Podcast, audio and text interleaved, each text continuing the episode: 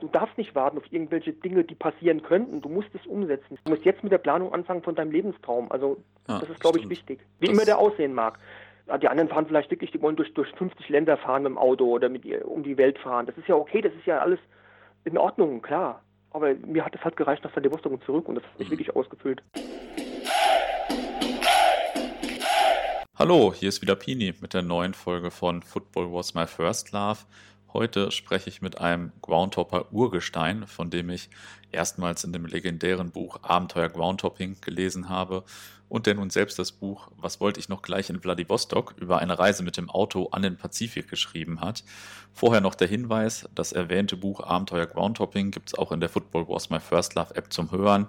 Ähm, einen Russland-Podcast gibt es in Kürze auch in der Football Was My First Love Internationalreihe. Und ähm, ja, da lohnt sich natürlich immer vorbeizuschauen. Genug der Vorrede. Ähm, jetzt zu meinem heutigen Gast, der in der Groundhopper-Szene unter dem Namen Fump bekannt ist. Ja, hallo Fump, sag doch mal zwei, drei Sätze zu dir. Ja, hallo, grüß euch. Also, was soll ich zu mir groß erzählen? Also, seit drei Jahrzehnten bin ich halt beim Groundhopping tätig. Und äh, ja, gut, die meisten Leute werden mich gar nicht unbedingt kennen. Also selbst Pump ist ein Begriff, den mit dem viele nichts anfangen können, würde ich mal sagen. Aber die alte Garde, die weiß halt schon, äh, wer dahinter steckt. Man kennt mhm. sich halt immer noch. Und wie, wie bist du denn mal zum äh, Fußball gekommen ursprünglich? Ja gut, es ist halt klassisch bei mir gelaufen. Ich denke mal, da kommt jetzt nichts Besonderes dabei rum als Erklärung. Also mein Vater hat mich mit zum Fußball genommen. Ich glaube, äh, den Weg sind wir alle gegangen, also mal mhm. zum großen Teil. Und äh, klar, beim ersten FC Kaiserslautern, äh, das erste Heimspiel, wo ich besuchte, da hast du natürlich mehr in die Kurve geguckt, in die Westkurve, oder hast halt mehr die Stadionatmosphäre an sich aufgesaugt, als äh, das Spiel selber zu verfolgen. Aber ich glaube, den Weg kennen wir alle zu Genüge. Ja, ja, ja, das kommt äh, mir auf jeden Fall auch bekannt vor. ähm, okay, erster FC Kaiserslautern ist dein Verein. Warst du dann auch irgendwie viel mit Lautern unterwegs oder viel bei den Heimspielen? Oder äh, wie hat sich das so entwickelt? Ja gut, als, als äh, Kind ohne Führerschein, gut, ich, wo, ich wohnte auf dem Land, halt irgendwo in Rheinhessen, äh, mhm. da musste ich natürlich schon warten, bis ich 18 war, bis ich ein eigenes Auto hatte. Mein Vater hat mich bis dahin mitgenommen was die Heimspiele betraf. Aber später dann, wo ich dann das eigene Auto hatte, war das halt kein Thema, auch dann zu den Auswärtsspielen mal loszufahren. Also da hatten wir irgendwie ein Heimspiel gegen Waldorf Mannheim mittwochs daheim verloren, unser Derby. Mhm. Und da habe ich dann spontan gesagt, 1989, komm, lass uns nächstes Wochenende zum HSV zum Auswärtsspiel fahren, egal. Mhm. Wir fahren jetzt einfach dahin. Und dann habe ich vier Mann zusammengetrommelt und dann ging das los. Und das war dann so, dann entstand so eine Kettenreaktion halt. Da hast du die ersten Leute kennengelernt in Hamburg, wo dann wirklich nur 30, 40 Gästefans waren. Aber dann nahm das seinen Lauf na, nach und nach. Also 30, 40 Gästefans, weil damals so wenige von Kaiserslautern unterwegs waren in der Saison, oder? Ja, das war irgendwie gut. Wir hatten halt das gegen Mannheim verloren. Wir standen da wirklich nur im unteren Mittelfeld. Das war der fünfte oder sechste Spieltag. Und äh, ja, das lief halt, damals waren wir halt noch nicht so toll, aber das besserte sich ja dann, obwohl es mittlerweile ja natürlich noch schlechter aussieht. Mhm. Aber damals war eben, äh, da war das mit den Auswärtsfahrten auch noch nicht so gang und gäbe. Also ich denke mal, selbst von Borussia Dortmund, von deinem Verein, sind da auch nicht richtig viel mehr Leute dann auswärts mhm. gefahren. Sag mal, wenn sie irgendwo in Dresden spielten. Also das äh, entwickelte sich ja dann eher erst in, in, in den 90ern, gesagt im neuen Jahrtausend dann. Ja. Wie dem auch sei. Also wir waren wirklich teilweise mit, mit 100 Mann nur in Leverkusen und so Scherze. Das war halt mhm. zu der Zeit so. Also. Kann man sich heute halt wirklich gar nicht mehr so richtig vorstellen, dass es da so war. Ähm, wie bist du denn dann so zum Hoppen gekommen? Ja gut, auch der, derselbe Weg. Äh, du hast halt die ersten Auswärtsfahrer vom FCK kennengelernt und äh, bei den Auswärtsspielen hast du auch dann auch die Leute kennengelernt von anderen Vereinen, die eben auch Fanzines rausbrachten, wie ich das Pump damals. Also nach und nach hast du halt so ein Netzwerk äh, erstellt, wo du halt nach und nach auch die Kontakte intensiver geführt hast. Also man sah sich dann auch bei Spielen, wo der eigene Stammverein gar nicht beteiligt war, hat man sich halt getroffen und ja, und dann hast du halt so nach und nach die Kapazitäten der Szene halt auch noch kennengelernt und das nahm halt so eine eigene Dynamik an. Kann ich mir vorstellen. Weißt du noch, äh, oder, oder vielleicht welche Länder haben es dir denn besonders angetan eigentlich beim Hoppen? Ja gut, damals ist halt, am Anfang bist du halt dann nach Italien gefahren wegen der Ultraszene, hm. vielleicht auch noch Frankreich vereinzelt, Belgien, Holland war ja nicht weit. Äh, so Osteuropa hat mich dann schon ein bisschen interessiert, so Tschechien, Polen, Slowakei, Ungarn war an sich angesagt. Äh, England kam dann ein bisschen später dazu, das hat immer mal gewechselt. Mhm. Gut, am Ende, sagen wir mal gegen Ende meiner Laufbahn, nenne ich es jetzt mal. Also so die letzten fünf Jahre bin ich dann doch auch, gerne auf dem Balkan hängen geblieben. Also mich hat das so Serbien, Montenegro, Albanien, Bulgarien, das hat mich dann schon fasziniert. Das hatte irgendwas Ursprüngliches noch. Also mhm. da bin ich dann, dann doch irgendwie fest, fest hängen geblieben dann irgendwie. Ja, das kann ich mir vorstellen. Ähm, kannst du erinnerst, also ich bin großer Italien-Fan. Ähm, weißt du noch so, was die ersten Spiele oder die ersten Heimvereine waren oder so, die du in Italien gesehen hast? Ja klar, gut. Wir hatten natürlich das Europapokalspiel bei Sampdoria Genua in der mhm. Saison. Geil. Das war 90, 91 und äh, das ist natürlich wir sind dann noch knapp ausgeschieden, aber die Hölle, die da los war, das war halt dann schon bemerkenswert. Also das hast du dann schon überlegt, Mist, das könnte man eigentlich auch bei uns zu unseren Heimspielen nach Deutschland transportieren irgendwie. Gut, Atalanta Bergamo war eins der ersten Heimspiele, was auch wieder ein Kuriosum war. Wir waren das Wochenende davor in Metz, wollten FC Metz gegen Norden ein Heimspiel gucken. Das Spiel war irgendwie verlegt, war ein Tag davor ausgefallen. Wir wussten, es war im Dezember irgendwann. Ja, wir stehen dann auf dem Rasen, mein Lauternkumpel und ich. Ja, und da stehen drei weitere Gestalten äh, vor dem anderen Tor. Und äh, ja, da wir, haben wir dann gesehen, hey, was sind das für welche? Ja, das war natürlich dann der weltberühmte Fari, höchstpersönlich. Geil. Mit, mit zwei Kumpels, also da habe ich halt einen Fari so kennengelernt. Und dann sind wir das Wochenende, das waren zwei, drei Wochen später, das war dann im neuen Jahr, irgendwie Anfang 91 könnte es gewesen sein, bin ich halt zum, zu Fari halt nach in den Schwarzwald gefahren, dann sind wir zusammen nach Bergamo gegen AS Rom. Aha. Also so lief das halt ab, ne? Hast du halt dann zum Beispiel den Fari auf die Weise kennengelernt und naja, das ist entwickelt halt, wie ich schon gesagt habe, so eine kleine Dynamik halt. Du hast dann ja. mehr Leute gelernt. Ja, das ja. macht schon Spaß irgendwie. Ja, das kann ich mir vorstellen. Bevor wir gleich zum Buch kommen, erzähl vielleicht nochmal von einer besonders interessanten Tour, die du zuvor gemacht hast. Also gut, es gab natürlich viele Touren mhm. äh, in alle Herren Länder, aber äh, das Faszinierende war für mich November 2004, wo ich zum ersten Mal nach Argentinien geflogen bin. Aha. Also das hat schon bleibende Schäden, also verursacht mal so äh, formuliert. Da war ich dann völlig beeindruckt. Also es waren zu dem Zeitpunkt wenig Leute in Argentinien vorher gewesen. Ich hatte wohl einen Kumpel auch aus der Lautern-Szene, der wohl da war, der ein paar Tipps gegeben hat. Aber ähm, wenn du dann vor Ort dann beim, bei den Boca Juniors bist, und dann äh, River gegen Boca hatten wir damals gesehen, also das ist dann schon eine andere Hausmarke. Ne? Mhm. Und diese drei Wochen, die sind auch bis heute hängen geblieben. Also das beschreibe ich auch im Buch, wo ich dieses eine Lied von, äh, von, von, äh, von Boca äh, unter der Dusche trällere, ja. wo sie als, als Hähnchen verspottet werden, halt die Rivalen von River und äh, das ist bis heute hängen geblieben. Also ich singe das heute noch, wenn ich jetzt in die Wanne gehe morgen früh in die Dusche, dann singe ich das auch wieder automatisch, mhm. un unbewusst. Ne? Das sind so Sachen, die hängen geblieben sind. Aber gut, das hat halt schon, das war schon faszinierend, ganz ehrlich. Also ich dachte, das, wenn ich das verpasst hätte, das hätte mich schon ein bisschen geärgert. Und selbst beim ein Jahr später, also November 2005, erreichte ich genau diesen Level auch nicht mehr ganz. Das war zwar auch äh, toll mit Argentinien, auch mit Gästefans damals noch. Aber selbst dieser zweite Besuch erreichte nicht mehr die Faszination des ersten Besuches. Mhm. Also da war dann ein Unterschied auf alle Fälle. Ah, okay. Aber ja. Argentinien war ein Muss oder das ist unvergessen.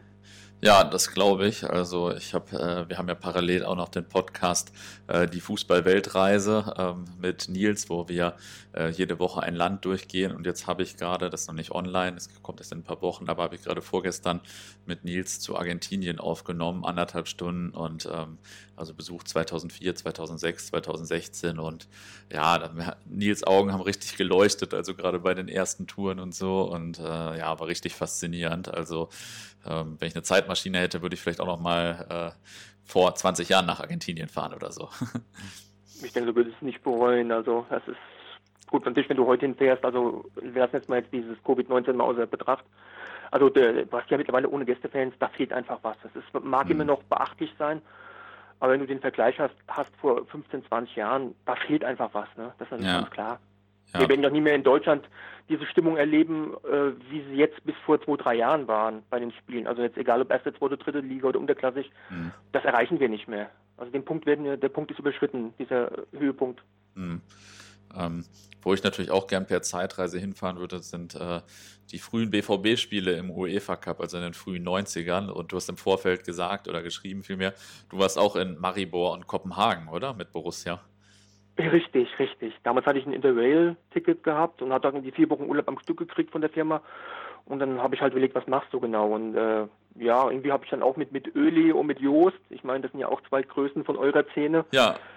Waren wir auch in Kontakt. Ich habe gesagt, komm, ich fahre mit euch mit äh, nach, nach Kopenhagen. Und Maribor war, war wohl auf eigene Faust. Da bin, wollte ich eigentlich nach Athen zu Panathinaikos gegen gegen Leverkusen, aber da bin ich irgendwie, da wurde das, das serbische Visum mittlerweile eingeführt, das jugoslawische Visum, was irgendwie an mir vorbeigegangen ist, da haben die mich an der Grenze aufgehalten. Mhm. Und da bin ich zu Maribor gegen Dortmund halt dann kurzfristig umgeschwenkt. Mhm. Und äh, aber das waren auch Erlebnisse, klar, dieses äh, in, bei Brøndby mit dem Go West, Super BVB. Also, ja. Hast du das auch miterlebt in der Kneipe oder, oder im Stadion dann wahrscheinlich? Im, im Stadion selber. Also mhm. das war dann immer so, hast du automatisch mitgemacht, das war auch jetzt kein, kein Thema. Das hat einfach mhm. Spaß gemacht. Dann auch egal, auch wenn es jetzt eben aus meiner Sicht jetzt für Borussia Dortmund war, aber das war einfach von der, von der Atmosphäre her. Und man, man spricht ja heute noch darüber, über dieses Erlebnis. Also du kannst dann auch sagen, okay, da war ich dabei, ne? Das ist dann auch nicht schlecht. Ja, da beneide ich dich auf jeden Fall. auf jeden Fall. Gut, du hast vielleicht dann irgendwie in Zukunft, vielleicht gibt sich für dich irgendwie eine andere Situation noch. Ja. Also muss man immer abwarten, ne? Ja, also klar, man hat ja auch schon ein paar gute Spiele gesehen, aber man hört natürlich immer noch mehr von Spielen, ähm, bei denen man nicht war. Also noch äh, die Liste an Spielen, die ich gerne gesehen hätte, ist lang. das glaube ich dir. Gut, ich hätte auch in die 70er Jahre mitgemacht, natürlich. Mhm. Europapokal-Auswärtsfahrten in Craiova mit Kaiserslautern, also es war Anfang der 80er. Ja. Da erzählen dann die Älteren von uns auch davon und schwärmen davon. Das ist natürlich auch 81 nach, nach Rumänien ja. oder 82. Das hat natürlich auch was, ne? Ja, ja, auf jeden Fall. Auf jeden Fall. Da habe ich auch noch einen, ich hoffe demnächst einen Podcast zu, zu ähm, Kaiserslautern. Äh, ist aber noch nicht aufgenommen, mal schauen. aber ähm, dann kommen wir doch mal zum Buch. Also was wollte ich noch gleich in Vladivostok? Und ja, jetzt äh, sag mal, was wolltest du denn in Vladivostok? ja, das hat letztens Bekannter auch gefragt. Das ist eigentlich so, gut, es war der Titel, da gibt es jetzt nicht direkt eine Antwort drauf. Das war einfach nur so, ich habe halt einen Titel gesucht und der fiel mir irgendwann aus der Reise ein. Also, weil ich gern so Fragen sind für mich was Faszinierendes irgendwie. Mhm. Und äh, mein Bekannter fragte mich auch, ja, was wolltest du wirklich in Vladivostok? Ist doch klar, ich wollte das Lutsch Vladivostok Heimspiel sehen, ne? aber ja, was wollte ich da sehen? Das kann man halt sich in einem Satz eigentlich gar nicht beschreiben, weil das einfach so ein, es sind drei Monate, 88 Tage waren es genau, wo du halt einfach vollgepackt äh, mit Erlebnissen dann deine Zeit wurde halt vollgepackt mit Erlebnissen. Ne? Da kannst du auch, äh, das kannst du nicht in einem Satz einfach ab, ab, abgelten halten, die Antwort. Ne? Ja, klar. Solange das Lutz Vladivostok Heimspiel wollte ich sehen. Das war eigentlich so, was ich in Vladivostok wollte. Das ja. ist natürlich dann auch klar. Wie sich das Ganze natürlich entwickelt hat während der Reise, ist natürlich wieder die andere Frage. Hm. Also der Weg war im Wesentlichen ja wahrscheinlich auch das Ziel, sage ich mal, ne? Ja, irgendwie schon. Hm. Dass ich in sechs Wochen da halt hin, hinfahren darf, muss ich ja nennen. Das ist ja dann irgendwie auch ein Privileg, dass du halt darauf hinarbeitest. Ja. Aber eigentlich hast du schon recht. Eigentlich. Das Ziel war nicht im Weg, der Weg war das Ziel. Irgendwie schon. ähm, wie bist du denn erstmal auf die Idee gekommen? Also, ich meine, das ist, äh, viele sagen bestimmt mal, das ist cool, aber äh, dass das so konkret wird, ist ja eher selten. Ähm, also, wie bist du auf die Idee gekommen und dann auch noch mit dem Auto ans andere Ende der Welt zu fahren? Ja, gut, ich bin generell ein Autofahrer. Also, ich fahre gerne Auto, ich fahre überall in Europa mit meinem eigenen Auto rum, da habe ich kein Problem damit. Ähm, irgendwie war für mich aber auch klar, ich bin ja im, Bu im Buch beschreibe ich es ja auch so, wir, wir, sind mit dem Zug 36 Stunden am Stück gefahren, also von, äh, von Urals, von Kasachstan bis nach mhm. Kiew. Und irgendwie, es war nicht schlecht, aber irgendwie habe ich gesagt, ey, jetzt nochmal bis Vladivostok mit dem Zug. Ich habe gesagt, nee, das brauche ich nicht. Und irgendwie, ich habe gesagt, ey, das, das, kannst du nur mit dem Auto machen eigentlich. Ich meine, das ist ja eigentlich auch nicht so schwer mit der Vorbereitung. Also du musst halt irgendwie das Visum beschaffen, brauchst halt die Versicherung, das ist ja Voraussetzung für das Visum auch, also eine Autoversicherung, eine. Auslandsversicherung fürs Auto und für dich selber.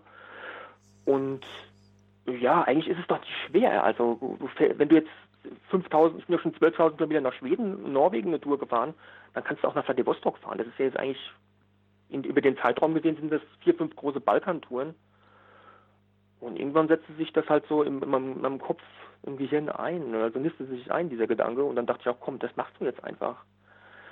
Zumal ich meine Frau eh, die war jetzt nicht so begeistert, weil ich oft unterwegs war, also mhm. dem, während dem Zeitraum.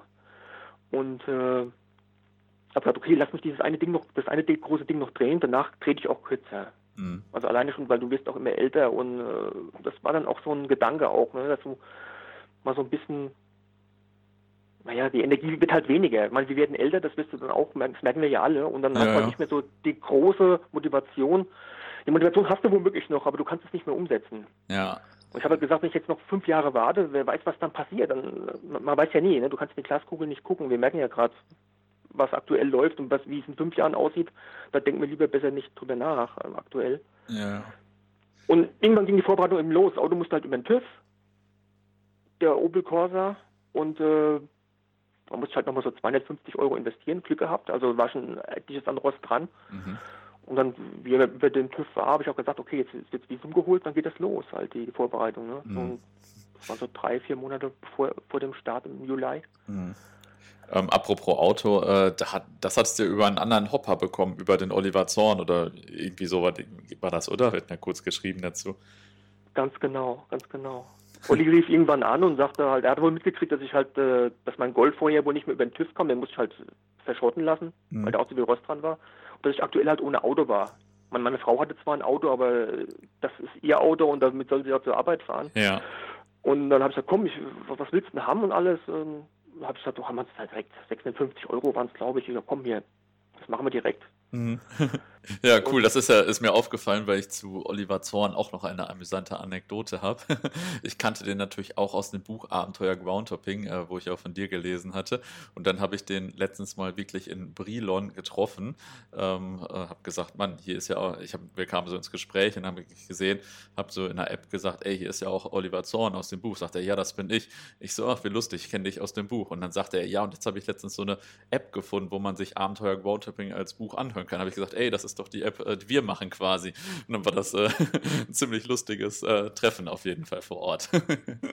ähm, erklär unseren Hörern vielleicht nochmal, wo Vladivostok genau liegt, ähm, denn es geht vielen sicher so, dass sie es eigentlich mit Vladikavkaz äh, verwechseln, gegen die wir, also Dortmund ja früher mal im Europapokal gespielt haben. Also erstens, wo Vladivostok ist und zweitens, ähm, wie weit das ist an Kilometern vielleicht.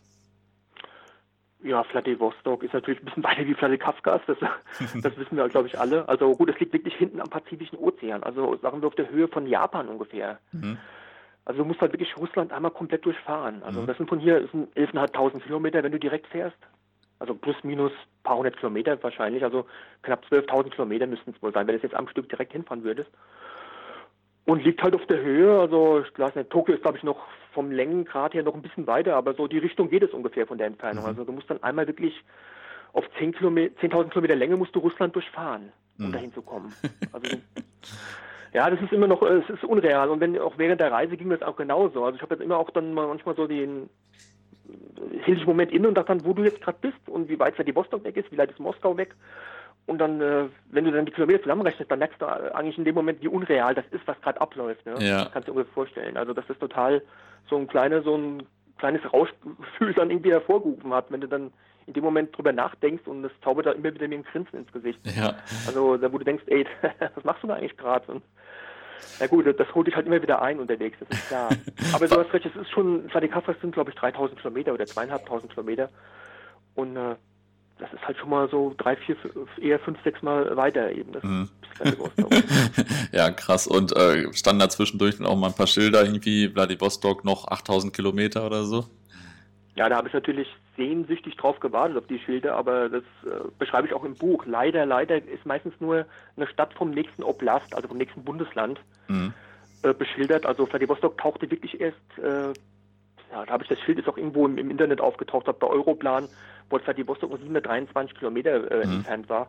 Vorher, also vor Chabarovsk, das ist die nächste größere Stadt, äh, ist auch nur Chabarovsk äh, beschildert und nicht Vladikavkaz. Mhm. Vladivostok, jetzt mache ich schon den Fehler.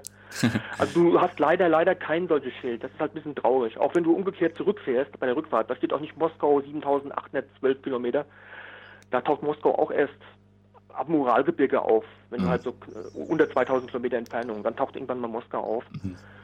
Also ist ein bisschen schade, aber du hast unterwegs genug Schilder gehabt, wo du halt wirklich Kilometerangaben von über 2 oder teilweise über 3000 Kilometer hattest. Das ist dann schon immer Grund gewesen, mal kurz anzuhalten, ein Foto zu machen und einfach mal wieder das zu registrieren, was da gerade steht. Ne? Das hat schon auch so eine Eigendynamik auch entwickelt dann auch in dem Moment. Also das habe ich jetzt vorher nicht geplant, aber wie ich dann das erste Schild Astrahan 1209 Kilometer gesehen habe, südlich von Moskau, ich so, ey, das ist ja genial. Ne? ja, also das aber stehen und hab dann auch, ich habe dann auch immer wieder angehalten, auch auf dem Rückweg dann, auch wo du eigentlich fast schon hinter Moskau warst, wo dann irgendwie Riga schon stande. Ich bin trotzdem immer noch angehalten, ich bin stehen geblieben und habe das einfach zelebriert in hm. dem Moment. Also trotz allem, auch wenn das schon irgendwie eine Routine war nach, nach fast drei Monaten, aber ich habe das bis zum Ende genossen, wo dann irgendwelche andere Städte, wo du halt vorher noch nicht gehört hast, wo da, die tauchten dann irgendwann auf bei irgendwelchen Abzweigen. Achalgensk am, am Nordmeer tauchte dann irgendwann auf, wie ich nach Jaroslawl bin, 1200 irgendwas Kilometer und das hat mich bis zum Ende fasziniert. Also ich habe noch die, eine Fotokollage hier hängen, auch am, am, am Eingang in meiner Wohnung. Und ich bleib da jedes Mal hängen, auch stehen und gucke da immer wieder drüber. Also das mhm. ist einfach Ich glaube, das kannst du nur vor Ort richtig äh, kann dich das erfassen halt auch irgendwie. Du kannst zwar die Bilder gucken, aber ich glaube, wenn du das Gefühl hast, wo du unterwegs bist, das ist halt das, was es ausmacht. Das ist auch der Vorteil gegenüber einem, einem, einem Transitreisenden. Wenn du halt im Zug sitzt, ich klar, das ist, ich habe mal einen Hut vor den Leuten, klar, das ist genial. Wenn du dann acht, neun Tage Eisenbahn fährst, aber ich glaube, wenn du dann mit dem Auto unterwegs bist, mit dem eigenen Auto, mit der eigenen Energie, die du reinsteckst, das ist irgendwie noch mal eine andere Qualität dann in dem Moment. Kann ich mir vorstellen. Also man also Fahr arbeitet Fari ganz anders noch mit, ne? Ja, Fari hatte ich auch nie äh, getroffen, halt. Der war auch mit seinem Bus dort und da haben wir uns zwischen unseren Touren haben wir uns in Kosovo getroffen, da haben wir auch drüber gesprochen, hat er auch gemeint. Also mit dem Auto ist es halt irgendwie, das fühlt sich nochmal ganz anders an als im Zug eben. Mhm. Oder wenn du fliegst, du kannst ja auch fliegen theoretisch nach Vladivostok. Ja, gut, das ist ja wirklich dann langweilig im Vergleich. Ja gut, das glaube ich. ähm, wie häufig hast du denn getankt eigentlich auf der ganzen Tour? Ich meine, einmal hätte ich eine Zahl erwähnt im Buch auch. Also es waren aber schon, rechnen wir es aus, 26.695 Kilometer genau so zwischen 50 und 60 Mal, also 55 Mal dürfte es gewesen sein insgesamt. Ja, krass. Also es ist halt auch, gut, du zahlst halt meistens im Voraus, es ist wie in den USA, ist es glaube ich, läuft genauso ab, du zahlst halt im Voraus und dann kriegst du halt die Säule freigeschaltet und dann entwickelst du halt auch eine Routine, du musst halt vorher bezahlen, musst mhm. oder schiebst eine Karte durch und dann, wenn es da halt irgendein Wert, 1000 Rubel, 1500 Rubel, der Sprit kostet ja nur 50 Cent drüben, also das ist ja dann auch macht ja auch dann so ein bisschen Spaß. Ne? Ja, das ist natürlich sehr hilfreich, dass das keine äh, deutschen Preise sind. ganz genau, ganz genau. ähm, jetzt habe ich dich vorhin unterbrochen bei der Planung. Ähm, was ist denn so, wie plant man denn so eine Reise? Was ist bei so einer, was bei der Reise zu bedenken? Also die Reise fand ja 2016 statt, ne? Und ja. ähm, vielleicht, wie lange im Voraus hast du geplant und was hast du so geplant? Hm, eigentlich gar nicht so viel. Also der Start mit Anfang Juli stand ja relativ früh fest, wegen der, weil die zweite Liga da anfängt, Anfang Juli. Mhm. Und die Amateurligen spielen ja eher äh, dem Kalenderjahr angepasst, also von April bis Oktober läuft das meistens, also da waren eh Spiele ohne Ende. Und gut, die, die, Profi, die erste Liga fing halt erst Anfang August an, glaube ich, irgendwie, was war das, die WM, EM, WM, ich weiß gar nicht mehr. Ja, ja. Äh, genau. Und äh, März habe ich so angefangen damit. Also März habe ich dann, äh, nachdem das Auto über dem TÜV war, habe ich dann äh, das Visum bestellt. Das ist auch, kannst du über eine Agentur machen, es ist relativ einfach, du sparst dann auch ein bisschen Energie und Kraft. Mhm. Und äh, das kostet dann wirklich nur 30 Euro mehr, als wenn du zur Botschaft marschierst, wo du dann auch, das dauert ja auch ein paar Stunden. Also gut, mehr, mehr brauchst du eigentlich nicht. Du brauchst das Auto, das Visum. Gut, klar, du musst halt ein bisschen gucken, was habe ich vor mit dem Auto. Nehme ich mir halt, nehme ich mir ein Zimmer, nehme ich mir ein Hotel. Ich habe halt gemi äh, gemischt. Also ein Drittel im Auto geschlafen, ein Drittel im Hostel und ein Drittel in ein einfaches Hotel genommen meistens. Mhm. Aber viel Plan. Ich habe halt einen Gaskocher dabei, das hatte ich bei anderen Touren auch schon vorher. Also, wo ich halt auch schon im Auto geschlafen habe, auch bei Touren jetzt nur in Deutschland zum Beispiel. Wo du einfach dann, wenn du alleine unterwegs bist, dann legst du halt einfach einen Gaskocher rein, machst dir morgen dann Cappuccino oder Tee. So ähnlich lief das halt auch ab. Also auch aus Erfahrung. Das ist so eine gewisse Routine, die ich mir da angeeignet habe. Ja. Wo, wo du halt einen Kuchen, machst halt den Beifahrersitz, klappst du um, ein paar Matten drunter und fertig ist das Bett für die Nacht. Also Trinkwasser, ein bisschen Wasser zum Reinigen, Geschirr spülen, Zähne putzen. Ja, mehr ist es eigentlich nicht. Also gut, ich meine, in den Supermarkt muss ich auch zu Hause gehen. Das ist ja, ja. nichts Besonderes, weißt du? Und, das stimmt. Äh, ansonsten. Ich weiß nicht, inhaltlich ja. hast du irgendwie irgendwas vorher extra angelesen oder so oder dich irgendwie inhaltlich mit, was weiß ich, der Geschichte beschäftigt oder irgendwas? Gut, das habe ich auf mich zukommen lassen. Also hm. die, gut, die Städte, wo ich halt besucht habe, das war ja dann eh klar. Ich meine, du, die, es gibt ja zu zwei Drittel ist der Weg immer der gleiche, wo du fahren kannst. Ja. Äh, da habe ich halt ein bisschen aufgeteilt, wann, wo ist Fußball. Manchmal bin ich an Novosibirsk, musste ich halt leider, weil so toll ist Novosibirsk nicht, halt auf dem Hinweg war ich mit meiner Frau halt, die war dabei, da haben wir halt ein bisschen Novosibirsk uns angeguckt und im Rückweg habe ich das Fußballspiel da eingestreut, wobei acht Nächte da zu lang war zum Beispiel. Mhm. Ähm, aber gut, mit der Geschichte der, Städten, okay, den Wikipedia-Eintrag habe ich halt gelesen. Jetzt, du kannst ja das da letztlich auch gar nicht alles behalten, würde ich sagen. Gut, wenn ich in der Stadt bin, bin ich da schon rum, ja, ich bin dann schon rumgelaufen, habe mir das alles angeguckt, klar, bis dann mhm. ins Museum eher auf dem Rückweg. Manchmal hast du halt nur Fußball geguckt, diese sechs Spiele in sechs Tage Marathon auf dem Rückweg, also von Omsk bis nach äh, Nischni Novgorod. Da waren halt wirklich sechs Spiele in sechs Tage. Also dann, dann blieb halt nicht viel Zeit in den Städten da in Kasan, um, um sich was anzugucken. Das kam halt ein bisschen zu kurz, aber letztlich schaffst du in drei Monaten in Russland unmöglich alles. Also, ja, nicht die, also so viel Zeit, du brauchst du drei Jahre dafür. Es ist ja in China wäre es genauso oder in den USA. du, du, das, das, geht einfach nicht. Ne? Ja. Was sind denn eigentlich so die wichtigsten Städte oder die, äh, ja, ja, vielleicht so die wichtigsten Städte, an denen man auf dem Weg nach Vladivostok vorbeikommt? Ja, die wichtigsten, na gut, es ist halt auch, wie die Transsibirische Eisenbahn eigentlich verläuft. Also ich denke mal, was, was wichtig, also die schönsten war für mich Jaroslavl und Kasan, wobei Jaroslavl gar nicht mal auf dem Weg, glaube ich, liegt, wenn du mit dem Zug fahren würdest. Mhm. Das war auch ein kleiner Umweg, also das ist nördlich von Moskau. Aber das hat schon richtig was äh, mit den ganzen Parks und Monumenten und äh, an, an, der Wolga natürlich gelegen. Also das hat mich schwer vom Hocker gehauen. Und Kasan ebenso. Also dieser ganze Mix aus aus den auch den Kulturen halt. Ne? Der, äh, du hast ja Buddhisten, äh, der Islam wird äh, spielt eine große Rolle, das Christentum. Also dieser Mix, das war halt völlig faszinierend zu beobachten in Kasan. Und die Menschen lebten auch relativ friedlich nebeneinander her. Also das muss man auch dazu sagen, dass es das alles mhm. sehr homogen wirkte, wie generell in, in Russland. Mhm. Aber ansonsten, gut, du hast überall findest du was. Es gab auch Städte, wo nicht, aber selbst in Novosibirsk habe ich schöne Ecken gefunden, wo ich sagte, hey, das hat auch wieder was für sich. Oder in, in Khabarovsk, in Omsk, in, in, in Irkutsk. Also du hast schöne und nicht so schöne Ecken, aber der Mix ist halt schon faszinierend. Da mhm. muss man ein bisschen Affinität dafür haben, glaube ich. Also, dass ja die Architektur da auch wirklich zusagt. Ja. Wie war denn dann Vladivostok? Wie kann ich mir die Stadt so vorstellen? Also angefangen, wie groß ist sie überhaupt? Vladivostok dürfte so ein bisschen mehr wie eine halbe Million Einwohner haben, also auch schon Aha. ist schon auch relativ groß und auch über eine große über eine große Fläche, glaube ich. Also die Ost-West-Erstreckung sind auch, weiß ich nicht, 10, eher 15 Kilometer, glaube ich. Mhm. Äh, hast halt, die Stadt ist sehr hügelig, du hast aber auch dann den Pazifischen Ozean, der, der so ein bisschen außenrum verläuft, liegt. Und ja, es ist halt eine moderne Stadt, du hast aber auch dann total die schäbigen Ecken. Ist auch wieder so ein Mix aus allem halt. Das ist auch so typisch, was Russland auch ausmacht. Also du hast dann mhm. Ecken, wo es aussieht wie bei uns, also alles die modernen Glaspaläste. Und dann hast du eben auch dann Ecken, da ist halt wirklich, da ist halt länger nichts mehr gemacht worden. Ne? Also die Straßen nicht mehr so toll. Oder du hast halt diese alten Plattenbauten, die wir noch aus der DDR kennen, also die dann auch langsam vor sich hin verfallen. Ja, aber gut, der Mix halt in der Stadt an, an, Menschen war auch interessant, weil halt viele asiatische Touristen da sind, also viele West, westliche Touristen. Dann hast du die Einheimischen, also das fand ich schon, der Mix war relativ interessant. Und es wurde auch relativ viel Englisch gesprochen, also das war Rostock. Ich müsste nicht, also Englisch war sogar auf der Beschilderung, also die Straßennamen waren in Englisch. Und äh, die Leute waren halt irgendwie entspannter auch im Osten, ne? wenn man das so mit, mit, dem, mit Westrussland vergleicht. Also mhm. da hatte der Security-Typ halt bei der Bank, wenn du Geld wechseln wolltest, einfach charmant zugelächelt, hatte die Tür aufgehalten, hat dann Have a nice day gewünscht.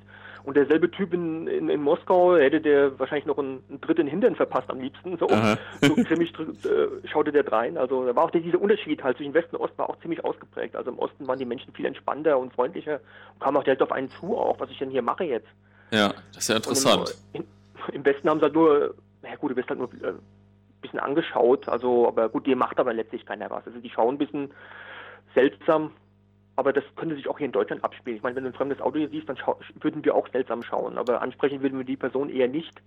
Ich würde es wahrscheinlich trotzdem machen, weil es mich interessiert, wie man mit dem Auto hierher kommt, aber normalerweise ja, läuft es halt in, in Ost, im Osten von Russland zusammen ab. Ihr kurz läuft das schon total entspannt. Also da will ja auch keiner ankragen. Das ist einfach nur Neugier und, und Freundlichkeit der Leute, also ganz, ganz mhm. klar. Mhm. Und äh, also generell Russland, wie hast du das äh, so empfunden in Bezug auf Sicherheit äh, und Freundlichkeit und so hast jetzt gerade schon ein bisschen was zu gesagt. Ähm, ich habe das, äh, ich war einmal nur in Russland äh, und als wir ankamen, war das äh, Hotelzimmer auf einmal sechsmal so teuer wie vorher gebucht. ähm, uh. Oder zumindest war das der Versuch.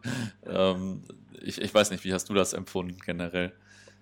Ja, also da gab es keine Probleme. Also ich habe dann wirklich nicht einmal einen Betrugsversuch gemerkt, auch wo dir irgendjemand mehr Geld abknüpfen wollte oder das Wechselgeld mhm. stimmt auch immer. Ich gucke da automatisch so ein bisschen drüber, weil ich so mit Zahlen habe ich es eh so ein bisschen. Mhm. Also das lief alles total friedlich ab, also keine Betrugsversuche. Okay, ich habe die Hotels teilweise im Voraus auch gebucht oder die Hostels, klar, da, da blieb, da blieb der Preis auch einheitlich. Im mhm. Gegenteil, die Leute kamen dir sogar entgegen. Ein Fall in Novosibirsk, wo halt der Besitzer sogar den Preis, den ich für äh, den Buchungspreis genommen habe, also 700 Rubel statt 900 Rubel, wie es normal kostet, hat sogar den niedrigen Preis genommen. Also da, das lief total aufrichtig ab. Also ich habe nicht einmal das Gefühl gehabt, jemand will dir auch jetzt irgendwie ankragen oder wo dir irgendwie das Problem mit dem Auto gibt oder weil du einfach ein Ausländer bist, also weil du kein Russe bist. Gut, äh, man muss dazu sagen, die Leute waren freundlich, also gerade im Osten. Es gibt schon eine gewisse schroffe Art äh, der Russen auch. Also es gibt Leute, die dann wirklich auch äh, abweisend reagieren. Das habe ich auch öfters gespürt, gerade ältere Frauen. Das ist ganz komisch. Mhm. Also da hat man das ziemlich oft sogar gehabt. Also ich habe dann irgendwann auch keine älteren Damen mehr angesprochen, aus Sicherheitsgründen, weil die reagieren dann manchmal gar nicht oder gehen dann einfach weg, lassen dich irgendwo stehen, wo du dann fragst, wo die, wo die Bank ist oder die dann die aufhat, habe ich mal jemanden, die hat mich einfach stehen lassen, ist weg. Wahrscheinlich, weil die einfach nicht wusste, wie sie reagieren soll jetzt mit mir, weil auch mhm. kaum Ausländer nach Russland kommen. Aber im Thema Sicherheit, also auch da brennt nichts an. Gut, ich bin jemand, der sehr vorsichtig ist, der auch bei seinen ganzen Vortragung-Touren nie Probleme hatte, weil ich einfach die Augen immer geöffnet habe und den Bestand mhm. auch immer, das ist halt wichtig für mich. Also ich bin noch nie durch irgendeine Stadt gejagt worden oder überfallen worden, ausgeraubt worden oder hab's, äh, hab's Auto aufgebrochen gekriegt. Das ist mir halt nie passiert, aber ich dachte am Anfang immer erst, es wäre Zufall. Aber ich bin ja jemand, der auch so ein bisschen, naja, vielleicht zu vorsichtig teilweise agiert. Also ich gehe auch abends ungern eigentlich dann mehr raus, wenn ich irgendwo fremd bin. Sagen wir, nach 18 Uhr war dann für mich das auch in Russland, wenn ich im Hotelzimmer war, dann war äh, Betriebsschluss für mich. Da habe ich das sacken lassen, was ich tagsüber erlebt habe und naja gut, dann habe ich mich der Gefahr gar nicht mehr ausgesetzt mhm. eigentlich. Ja, wie war es auf der Reise so mit den Weiten? Also das ist ja äh, also dieses Empfindung von, von Weite, von, von, also wie weit das alles auseinander ist und so, das ist, hast ja vorhin schon so ein bisschen erwähnt, das ist bestimmt richtig krass immer, oder? Ja, das, da muss ich dir recht geben, also zum Glück recht geben. Also das ist schon wirklich extrem. Das, das habe ich dann auch so nach und nach gemerkt bei dem Fahren halt immer wieder. Du siehst halt die Beschilderung, aber auch diese Landschaft, die halt ewig, diese immer grüne Landschaft, diese, diese Birkenwälder, dann hast du Nadelwälder, dann hast du wieder mehr, mehr eine Seenplatte. Also das, das hat mich dann so aufgesaugt mit der Zeit und da habe ich ja irgendwann erwähne ich das auch im Buch. Äh, ich habe dann irgendwann gehofft, warum ist Russland nicht noch größer, dass du noch mhm. 10.000 Kilometer so weiterfahren kannst, weil es mhm. einfach so genial ist. Ja. Weil du einfach dann diese Ruhe, du kannst jederzeit irgendwo abbiegen, kannst dich einfach hinlegen und schlafen. Du kannst da, könntest dir eine Hütte irgendwo bauen, das wird kein Mensch interessieren, weil das so groß ist. Also einfach diese, diese Stille auch dann, wenn du nachts dann, äh, wo du dann mal auf, mal wach wirst und, und, machst dann das Fenster kurz runter, um Luft reinzulassen, einfach diese Ruhe, diese Stille einfach. Also das hat mich dann ziemlich auch so, äh, das, die Fahrt hat mich dann so ein bisschen aufgefressen auch dann in, in der Hinsicht, da, durch diese Größe halt. Mhm. Ja. Weil du das halt immer wieder gespürt hast, weil du das auch wahrgenommen hast. Und ich hatte wohl einen Fall, da bin ich halt samstags morgens in kurz losgefahren und ich wusste, dass ich am Mittwochabend in, äh, in Komsomolsk Amura, also nördlich von Vladivostok, mein nächstes Spiel hatte. Und das waren wohl schon so 3600, 3700 Kilometer und ich hatte dafür fünf Tage komplett Zeit. Also das war dann schon ein bisschen so, hm, das könnte eng werden. Mhm. Letztlich war ich dann trotzdem dienstags morgens schon da, weil die Straßen, weil da hinten so wenig Verkehr ist, diese, in diesem östlichen Drittel. Mhm. Aber du hast dann aber auch gemerkt, jetzt, jetzt, fährst, jetzt musst du 3600 Kilometer fahren für dein nächstes Fußballspiel. Also das schaffst du ja in Westeuropa, äh, geht das ja gar nicht vom, von, von der Umsetzung her. Da müsstest du ja irgendwo nach Marokko fahren oder ich habe keine Ahnung, wo du dann hinfährst. Ja. In Iran müsstest du mit Auto fahren, um so eine Strecke zu erreichen. Also das ist auch so fast faszinierendes. Ne? Total. Du, dann, du, hockst dich ins Auto und weißt jetzt so, du musst jetzt bis, bis Smena Komsomolsk, bis zum Heimspiel am Mittwoch um 17 Uhr, musst du jetzt ja, musst du halt schon ein bisschen gucken, dass du nicht so viel Zeit verlierst, aber das hat problemlos funktioniert letztlich. Dienstag mhm. konnte ich sogar noch ein Amateurspiel in Komsomolsk schauen, um 17 Uhr. Also was dann vorverlegt wurde von Mittwoch, die hätten zeitgleich gespielt und war alles kein Ding. Also. Hm. wie war das äh, mit unterschiedlichen Zeit- und Klimazonen? Durch wie viele Zeit- und Klimazonen bist du eigentlich gekommen? Und ich weiß nicht, hat man das gemerkt dann irgendwie oder? Ja, mit den äh, Klimazonen, es war ja Sommer. Das war ja auch dann für mich wichtig, im Sommer dahin zu fahren. Also klar, die Leute fragten mich zwar immer, ey, du fährst nach Russland, da ist doch das ganze Jahr kalt. Das ist so der Klassiker.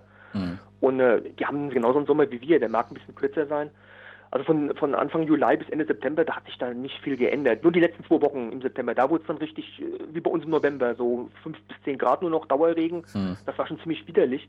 Aber vorher war bestes Klima. Also es waren immer so zwischen zwischen 20 und 35 Grad, wobei 35 Grad eher die Ausnahme waren. Mhm. Also du hast ja vom Klima her war das wie bei uns die im, im äh, August oder Juli. Also da war jetzt kein, kein großer Unterschied.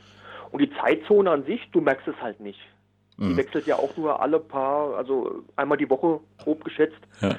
Also ich habe mich dann auch irgendwann mal gewundert, eigentlich ist es jetzt bei uns, war, war es 11 Uhr morgens, war es glaube ich, in Vladivostok und da, ich kriege jetzt nicht genau zusammen, wie der, der Zeitunterschied ist, aber mein Hungergefühl hat sich der Fahrt dann auch ein bisschen angepasst, weißt du, dass du mhm. halt dann frühstückst um 8 Uhr morgens, obwohl es vielleicht 12 Uhr nachts bei uns äh, in Mitteleuropa ist, weißt du, ja. das hat sich dann irgendwie, da habe ich mich angepasst, auch im Rückweg dann. Mhm. Das hat dann irgendwie keine Rolle gespielt. Ja. Das war dann richtig zeitlos eigentlich. Ja, krass. Äh, hast du eigentlich noch Abstecher in andere Länder gemacht? Ich meine, abgesehen davon, dass du erstmal äh, durch einige fahren musstest, um nach Russland zu kommen. Ähm, ich hatte vorab also ein Zweifachvisum geholt, was nur 10 Euro teurer ist als ein Einfachvisum. Mhm. Zur Sicherheit. Also ich habe mir das offen gelassen, ob ich halt Kasachstan, Mongolei oder halt Ostpreußen als Abstecher nehme. Das habe ich mhm. mir dann irgendwie mal so offen gelassen, aber irgendwann lockte dann doch Baltica Kaliningrad, also einfach mal nach Ostpreußen, weil das war ja wegen unserer Geschichte halt auch schon interessant. Ja. Und äh, habe ich dann Mongolei und Kasachstan auch äh, gelassen, hätte ich auch eine extra äh, Autoversicherung wieder gebraucht. Und naja, diese ganzen Grenzübergänge sind mir auch nicht ganz geheuer, ganz ehrlich. Also da gab es auch selbst von Russland bei der Ein- und Ausreise das ein oder andere Scharmützel, was ein bisschen nicht so entspannt eben ablief. Aber ich habe dann gesagt, okay, dann, ich lege mich auf Ostpreußen fest an dem 26. September montags. Baltic Kaliningrad hatte ein Heimspiel im Rückweg, das hat auch schön reingepasst von der mhm. Reihenfolge her. Äh, weitere Länder, nee, ich habe da gar nicht das Interesse gehabt. Ich war in Russland, ich habe gedacht, da gibt es so viel zu sehen, was willst du dich mit irgendwelchen anderen Ländern da jetzt aufhalten? Ja, Klar ja, war ich zeitweise relativ nah an China und alleine, aber ich habe gedacht, komm, was, was willst du da jetzt? Du hast mit Russland, das will ich eh schon, äh, du hast eh genug zu tun da. Da hm. brauchst du nicht noch irgendwas jetzt mit Gewalt noch äh, Ulan Bator mit einbauen. Ja. Auch wenn es natürlich mich schon interessiert hätte irgendwo, das muss ich natürlich zugeben. Was, was meinst du vorhin denn mit Scharmützeln am, am, an der Grenze? Ja, das war wohl die, der Grenzübergang von, äh, wie ich von Litauen, also bei der Rückfahrt von Litauen wieder nach, äh, nach Ostpreußen eingereist bin. Die haben mich dann ganz schön in den Mangel genommen. Also da musste ich auch dann mein Gepäck ausräumen, mhm. musste halt äh, das Bild auspacken. Da habe ich extra mir eine Rechnung geben lassen, sogar einen Beleg. Okay. Weil, dass das nichts Wertvolles ist. Also die wollten mich richtig durch die Mangel drehen, auch wegen äh, weil ich halt äh, ich ein sogenanntes Business-Visum hatte. Also ein drei Monat Visum ist kein normales Touristenvisum. Mhm. Und das kriegst du offiziell, klar, die, die erfinden dann irgendwas, diese Agentur.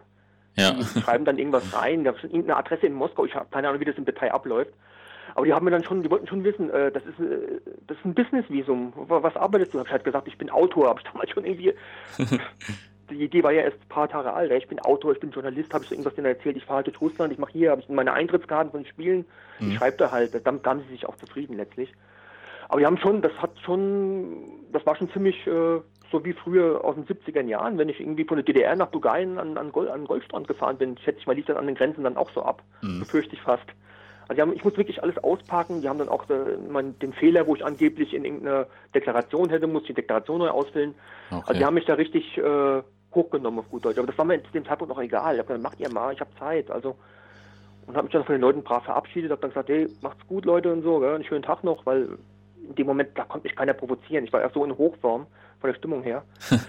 aber das kann halt schon passieren, sowas. Ne? Das heißt, ja. ja. aber wie gesagt, ich habe jetzt auch ein Buch, beschreibe ich es auch. Also ich, das kann ja auch passieren, wenn du von Deutschland in die Schweiz fährst, an der Grenze, und du sagst dann den Schweizer Zöllern, du gehst zum Fußball, dann nehmen die dich auch hoch. Also das habe ich auch von vielen Leuten schon gehört. Mhm. Dann kannst du richtig Ärger kriegen auch zum Beispiel. Ja, krass. Also ähm. das sind so die, die, die, äh, ja, die Erlebnisse, die da halt nicht so toll waren. Aber an, an, an der anderen Grenze waren die Leute auch total vor, vorkommend. Also die Grenze, wie ich von Russland nach äh, ins Baltikum rein bin, also ein paar mhm. Stunden vorher. Die haben dann erstmal die Grenze dicht gemacht. Die, die Zöllnerin hat dann erstmal so ein Wisch geholt für die Deklaration, also was ich halt wieder für Ostpreußen gebraucht habe. Also das war auch, die Leute waren auch so. Es gibt immer zwei Seiten. Ne? Mhm. Aber meistens waren sie zuvorkommen. Wenn du jemand auf der Straße nach dem Stadion gefragt hast, wie geht's zum Stadion, die haben dir geholfen, die sind vorausgefahren. Äh, oder haben einfach erklärt, wollten halt wissen, wo, wo, bist du her, warum bist du hier und alles. Das war natürlich nicht so ganz einfach, natürlich. Wie hat das ja. mit der Sprache funktioniert? Ja gut, ich habe es am Anfang dann auch wieder mit Englisch oder so ein bisschen probiert. Das hat natürlich alles keinen Sinn, das ist auch klar. Wobei, äh, wenn du jemand hast, der studiert hat, das hat mir auch ein junger Mann erklärt, also die lernen Deutsch und Englisch, äh, bei höheren Bildungswegen lernen die das. Aha. Nur die verlernen es auch wieder, weil sie es eben nicht brauchen. Ja. Du brauchst es halt nicht in, in Russland. Aber es konnte schon jeder irgendwie so ein bisschen Englisch oder Deutsch, ein paar Brocken. Mein Russisch verbesserte sich so minimal halt auch so ein bisschen im Laufe der Zeit.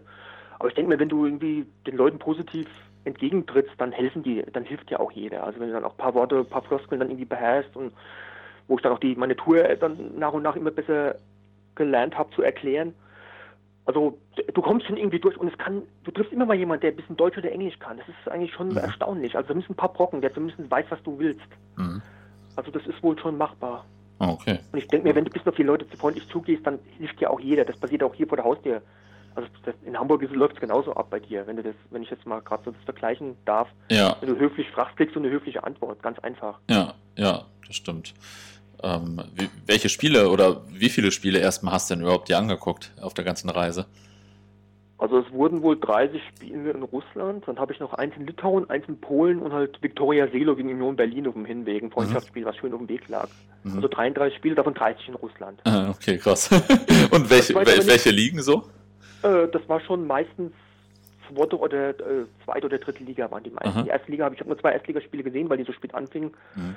Äh, da habe ich gerade mal zwei Stück. Es war auch jetzt nichts Besonderes dabei bei, also jetzt irgendwelche Kracherspiele, also jetzt irgendwie ZSK äh, Moskau auswärts oder Spartak Moskau auswärts, waren wirklich, es war jetzt fanmäßig, war es jetzt nicht so prickelnd, ganz ehrlich muss ich sagen, wobei ich da normalerweise darauf achte bei meinen Touren, dass ein, zwei Knaller dabei sind, wenn ich jetzt drei Wochen oder zwei Wochen auf dem Balkan unterwegs bin, dass halt mindestens so zwei, drei Kracher müssen dabei sein. Ja. Normalerweise, ja. aber gut, da war jetzt irgendwie die Masse hat es dann irgendwie dann doch gemacht, aber die Grounds waren halt genial. Ich wollte halt diese, diese riesigen Ostschüsseln Aha. in Chabarovsk und in Irkutsk oder die wollte ich halt dann schon gerne abhoppen, wie wir so gerne sagen. Ja. Also es hat auch gut funktioniert. Selbst in Kasan hatte ich das Glück, dass nicht im neuen, äh, im neuen Stadion gespielt, diesem WM-Stadion gespielt wurde, sondern in der alten, im alten Zentralstadion, direkt neben dem berühmten äh, der Kreml natürlich, der Kasaner Kreml. Ah, okay. Ja. Der liegt halt direkt neben dem zentralen Stadion, neben dem alten. Und mhm. das liegt beides an der Wolga auch. Also das ist total der Knaller, wenn es nachts beleuchtet ist. Also du siehst vom Stadion sogar, vom äh, Kasaner zentralen Stadion kannst du sogar die, die Moschee siehst du beleuchtet nebendran. Mhm. Okay. Also es hat schon was für sich, sowas auf der Gegengerade. Mhm. Also die Lichter wechseln dann oder so. Das ist wieder so eine Lanze, die ich für Kasan brechen muss, weil wie toll das da wirklich aussah. Was waren denn andere gute Grounds auf der Tour? Also irgendwie zwei, drei, die du empfehlen kannst? Äh, ja, Jaroslawl, also ich finde Jaroslawl hat mir auch gefallen. Was waren das noch? Eigentlich, eigentlich alles. Also gut, Vladivostok oder Omsk ist nicht so toll, da fehlt halt hinter dem Tor in der Ausbau, das sind nur zwei Geraden, aber gut, das ist halt auch, das ist halt trotzdem eine, eine, dieser alte, der alte Charme ist halt äh, der, der, der Grounds, die ist halt die, die, das ist halt das, was wir mögen eigentlich, ne? Ja. Also wenn du jetzt einen Hopper fragst, dann so, da hast du die riesen Flu äh, Flutlichter, diese Fliegenklatschen, mhm. diese riesen Teile, das ist, äh, das hat halt was für sich. Aber empfehlen, na gut, bei Europlan, da habe ich ein bisschen Werbung für Europlan, gut, du kannst dir die Bilder ja angucken, theoretisch. Also da gibt es genug äh, Nachholbedarf. Wobei da auch die neuen Stadien, die neuen Arenen leider, leider immer mehr aus dem Boden schießen. Ne? Mhm. Also da, auch da, gerade in der ersten Liga wechselt das immer mehr. Ja, ja. Ja, Gut. Werbung für Europlan ist ja immer gern gesehen, weil die machen ja super Arbeit, die Kollegen da. Die waren ja auch schon mal hier im Podcast. Also äh, viele Grüße und Daumen hoch an die Kollegen von Europlan hier an der Stelle. Auf jeden Fall von mir sowieso. Also ohne Thomas Schipp, seine Hilfe. Er war ja der Erste, den ich an, äh, quasi angeschrieben habe wegen dem Buch auch. Mhm. Also da nahm das erst so ein bisschen die Dynamik auf. Also also da bin ich denen unendlich dankbar. Also da, letztlich kam ich ja auf, die, auf dem Weg zu dir, also durch Nils auch, mhm. durch Nils Wolter natürlich. Aber äh, das ist so diese, diese Entwicklung halt, ne? Also da bin ich auch euch allen dankbar dafür. Also ganz klar. Die Leute, die jetzt wirklich äh, mich da unterstützt haben auch, weil wenn ich jetzt das äh, keine Werbung, wenn du keine Werbung für ein Buch machst, es passiert gar nicht. Ja, klar, dann. Also ich habe das auch gemerkt, keiner, dachte, okay, so. die, die, reißen dir das aus den Pfoten irgendwie. Gut, Wiesbaden Vladivostok, du fährst mit dem Auto nach Vladivostok, das interessiert 10.000 Leute so ungefähr, hm. weißt du, war mein Gedanke ganz, ganz am Anfang. Aber im Gegenteil, also ich habe wirklich nicht, ich hätte vielleicht eine Handvoll Bücher verkauft ohne das. Also mhm. so ehrlich muss ich dann auch sein. Kann, kann ich mir vorstellen. Also ich meine, man muss ja, muss ja irgendeiner davon erfahren erstmal und so. Ähm, Natürlich. Also kann ich schon verstehen. Ähm, wie war denn, also hast du, glaube ich, gerade schon angedeutet, der Ground in Vladivostok, den hast du aber auch gemacht oder haben die dann auf dem Nebenplatz gespielt oder so? das wäre ärgerlich. Nee, das haben sie so, also den Gefallen haben sie mir dann doch getan. Also gut, das ist, ist, auch ganz gut so gewesen. Wobei, das hätte mich, glaube ich, ich weiß nicht, zu dem Zeitpunkt war ich in so in, in, in einem Zustand, das wäre mir auch egal gewesen, eigentlich, glaube mhm. ich. Also, also nicht, nicht richtig hundertprozentig egal vielleicht, aber ich hätte mal gesagt, okay, da, da stehe ich jetzt drüber einfach, weil ich bin jetzt hier gerade in Vladivostok, also ich bin hier gerade im Auto angereist. Also was soll mich jetzt noch äh, irgendwie bewegen können oder ja. in Missstimmung bringen? Aber nee, gut, die haben auch ihre Vorschriften. Das ist zweite Liga gewesen, die müssen natürlich in einem, in einem Stadion spielen, wo auch ja, bestimmte ja, äh, Regeln gelten. Also die haben, glaube ich, auch kein richtig großes zweites Stadion. Also die mussten schon da in dem, hm. in dem Dynamo-Stadion wohl kicken, aber die haben, wie gesagt, nur zwei Geraden. Also da hinterm Tor ist gar kein Ausbau. Zwei unüberdachte Geraden. Da passen vielleicht, ich weiß nicht, 8.000 bis 10.000 Leute rein. So richtig toll ist es nicht. Also gab es bessere Stadien. Hm. Aber bei 2200 Zuschauer äh, war es aber auch völlig ausreichend. Ja, aber ich, ich meine, du hättest auch geschrieben, man hat einen Blick auf den Pazifik, oder? Von dem Stadion?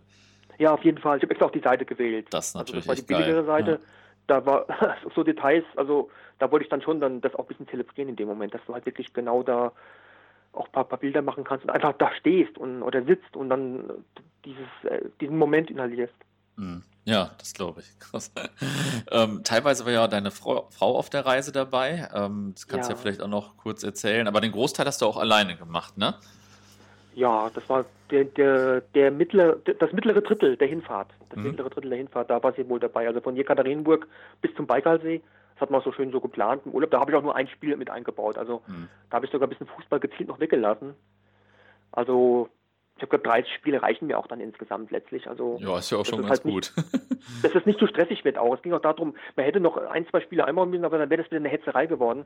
Das wollte ich ihr ersparen. Aber ich habe gesagt, komm, wir machen hier dieses Jenesi Krasnojarsk, was auch ein wunderschönes Stadion ist natürlich. Also das ist so eigentlich mit das eigentlich fast das schönste Stadion von denen, was ich auf der Tour mhm. besuchen durfte.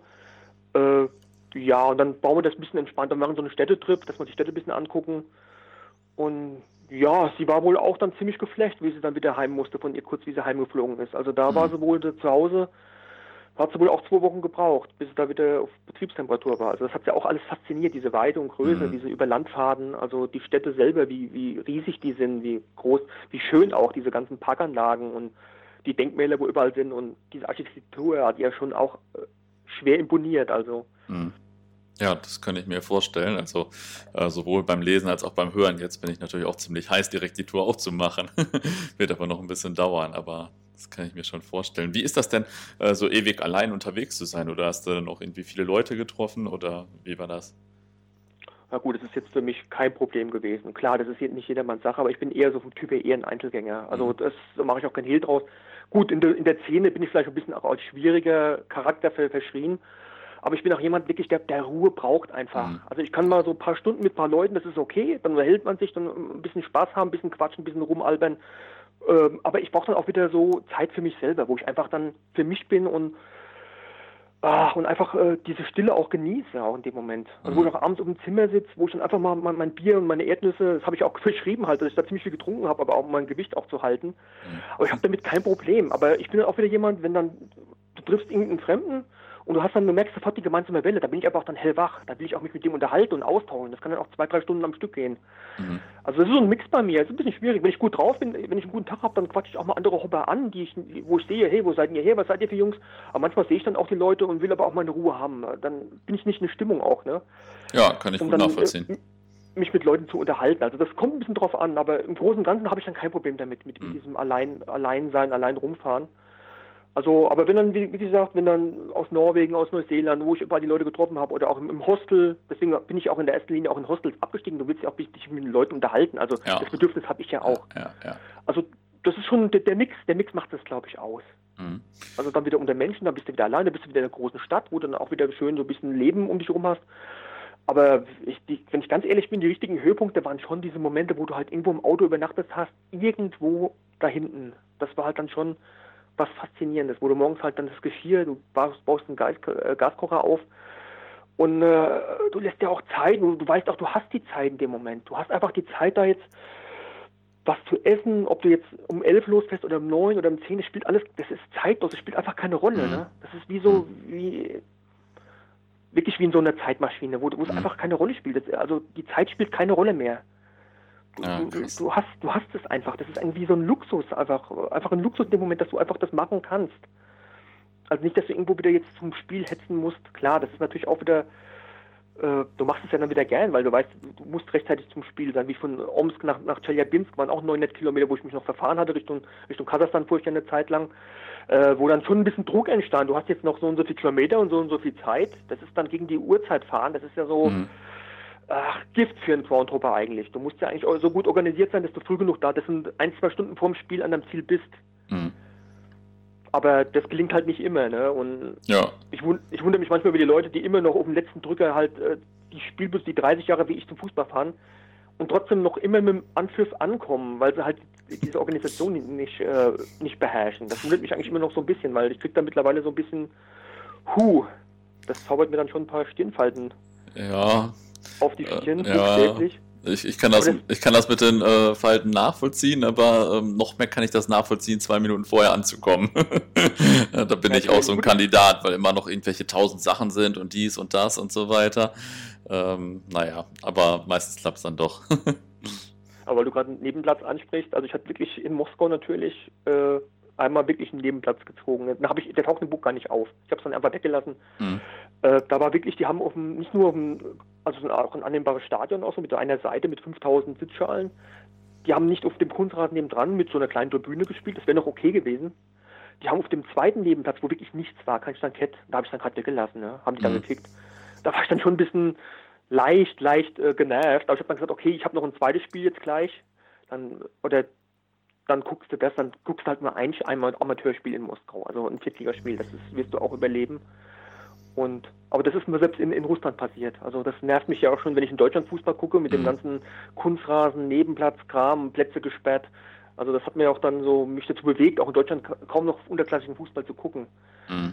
Ja. Also das hat mich dann schon, äh, da irgendwann, irgendwann bist du halt, äh, kommst du zu einem Punkt, wo dich, wo dich das einfach nur nervt, wo du sagst, da entscheidet jemand, der mit Fußball nichts zu tun hat, der natürlich auch kein Groundhopper ist, äh, auch ganz klar, der sperrt dann irgendeinen Rasenplatz und du leidest jetzt darunter und dann, dann darf ich so Spiele nicht mehr besuchen. Ne? Ja, ja, und dann wollen sie dir bei Spelle Fanhaus vorher nie sagen, äh, ob, auf welchem Platz gespielt wird und so weiter und so fort. Das ist natürlich echt immer mega nervig. Aber ich habe dann auch gesagt, ich, ich setze mich dem nicht mehr aus. Dann gucke ich eben hm. keinen Fußball mehr. Hm. Guck meine Relegationsspiele im Sommer halt, Mai, Juni, da ist es dann egal, wo die, ob die auf dem Haupt- oder Nebenplatz spielen, dann hm. willst du einfach nur die, das Flair genießen, halt, die Atmosphäre, weil das da viel los ist. Aber ich habe dann auch gesagt, nee, jetzt gezielt irgendwie im März, dann vorher anrufen, spielt ihr auf dem Nebenplatz. Ich habe gesagt, Leute, warum tut ihr euch das überhaupt noch an? Mhm. Also dann fahrt doch nicht mehr dahin, fahrt doch gar nicht mehr hin. Lasst den Verein einfach aus. Mhm. Also oder, oder fahrt im Sommer hin oder keine Ahnung. Also ich habe irgendwann, ich hab, bin ein bisschen engstirnig geworden beim mhm. mit der Zeit. Das ist auch der Grund, warum ich dann irgendwann gesagt habe, hey, mach, warum mache ich das jetzt noch? Also gut, ich habe das Problem mit, mit Rhein-Main-Gebiet. Ich meine, gut, das ist in Hamburg nicht anders oder mit dem Kölner Ring, wo du im Stau stehst. Oder in München, keine Ahnung, Berlin. Äh, ich fahre halt nicht mehr von Rheinland-Pfalz nach Hessen oder umgekehrt, äh, um Spiele zu schauen, mhm. um dann im Stau zu stehen halt beim Feierabendverkehr. Also war so ein bisschen auch, da bin ich ein bisschen auch dünnhäutig geworden und habe dann gesagt, ey, ich habe eigentlich gar keinen Bock mehr auf den ganzen Kram, ne, mhm. mit dem Groundhopping. Das ist so ein bisschen, ich fahre nur noch ins Ausland, mache meine Länder, fahre nur noch den Balkan und wenn ich zweimal im Jahr eine Tour mache, reicht eigentlich. Das war so nach Vladivostok so ein bisschen meine Entwicklung dann auch, wo ich mhm. gesagt habe dann auch, äh, hey, ich brauch's nicht mehr. Ich brauch's nicht mehr so intensiv wie, wie früher. Klar, da kamen sie dann, hey, was ist mit dem Pump los? So spinnt der Pump und alles. Das muss man sich dann auch anhören. Klar, meistens so über zwei, drei Ecken natürlich. Mhm. Aber äh, gut, Quantum bleibst du ewig. Aber jetzt aktuell was willst du aktuell machen, ganz ehrlich? Also ich bin froh, dass ich ein bisschen Abstand gewonnen habe, so 2017, 18, 19. Ja ich komme damit ganz gut klar, wie es aktuell ist. Aber ich glaube, äh, einige von unseren Jungs kommen damit weniger gut klar. Also die dann, ja, was mache ich jetzt ohne Fußball, ne?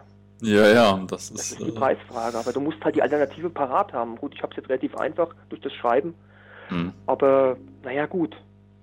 Irgendwo naja. habe ich dann ein bisschen Glück gehabt auch ne, mit der ganzen Entwicklung. Also, dass ich den richtigen Zeitpunkt wahrscheinlich gewählt habe, mit dem Ganzen ein bisschen kürzer zu treten. Was waren denn so die Tiefpunkte oder auch die Höhepunkte auf der Reise, so die besten Momente und vielleicht nicht so gute Momente? Ja, da gibt es auch keinen bestimmten Punkt. Ja, natürlich, da waren immer wieder, wenn du irgendwas. Äh, es gab die Momente, wo, wir, wo ich in Kemerovo bei Novosibirsk, wo ich halt, wo wir uns wieder mal verfahren hatten, weil die Beschilderung auch manchmal mangelhaft ist. Mhm. Äh, und ich war dann wieder, ich krieg dann auch manchmal so richtig so, äh, so, so Hungerattacken halt. Also auch, weil ich dann unterzuckert bin. Mhm. Äh, wenn, wenn halt der Stress zu groß ist, dann äh, leide ich da ziemlich drunter. Also das kann auch äh, hier zu Hause passieren. Also das kann überall passieren. Und äh, dann stach mir eine, eine, Biene halt in den Hals noch. Okay. Und dann war, ich, ich habe dann zu meiner Frau gesagt, stopp, Schluss, aus, stopp, wir müssen sofort anhalten. Und äh, das war schon ein übler Moment eigentlich. Ja, also, wir hatten keinen Zeitdruck, wir, dann, wir, wollten dann weiter Richtung Osten, Richtung, Richtung Krasnojarsk. Aber ich habe jetzt gesagt, stopp, wir müssen jetzt durch. Ich habe dann auch, äh, gut, ich habe dann auch ein bisschen rum, rumgebrüllt im Auto. Ich habe dann gesagt, ey, stopp, das ist ich, ich kann nicht mehr, aus, fertig. Mhm. Dann haben wir angehalten, gut fünf Minuten Pause und dann, dann musste ich schon wieder schmunzeln. Ich habe gesagt, ey, was läuft denn da jetzt ab? Wir sind jetzt irgendwo äh, am Mittelpunkt der Reise, also in Novosibirsk ist ziemlich die Mitte zwischen, zwischen Deutschland, sage ich jetzt mal, und Vladivostok. Ist Novosibirsk ist, ist ziemlich die Mitte dabei. Mhm. Wir sind jetzt irgendwo in dem, irgendwo, meine Frau habe ich auch gesagt, guck mal, wir sind jetzt gerade in Kemerovo bei Novosibirsk. Überleg doch mal, wo wir jetzt gerade sind. Was machen wir jetzt gerade? Mhm. Und irgendwie, da muss man schon wieder lachen dann auch aber dann gesagt, das ist doch, das ist schon Wahnsinn, was wir irgendwie hier treiben, weißt? Das kann dich immer wieder irgendeine Situation so ein bisschen runterholen. Aber du weißt aber auch, ich, in der Sekunde weißt du auch, es kommt wieder irgendwas Geniales, kommt wieder. Und da haben wir dann auch kurz danach, nee, es war kurz davor, diesen Krankenwagentransport halt getroffen. Mhm. Das war ein Tag vorher. Gut, das ist jetzt eine andere komme ich gerade ein bisschen mit, der Zeit, mit dem zeitlichen Rahmen durch. Ja, kein Problem. Aber du weißt halt nie, morgen, du fährst morgens los, du weißt nicht, wie der Tag läuft. Meistens lief er gut, aber es kann immer irgendwas sein, dass du dich über irgendeine Situation ärgerst, wo dann irgendwie diese Leute, wo, wo, wo, wir abgewiesen wurden, oder man hat uns nicht bedient, wo wir das Motel nehmen mussten, hm. wo halt wieder die Leute einfach nicht, die haben uns einfach ignoriert. Gut, aber ich, sowas passiert halt. Das musst du dann noch abhaken. Meine Frau ärgert sich da wahrscheinlich noch mehr als ich. Komm, wir fahren jetzt weiter. Jetzt kommt gleich wieder irgendein schöner Moment, irgendwas Schönes sehen wir wieder, wo irgendein Monument da steht. Dann kommt wieder ein Kilometerschild.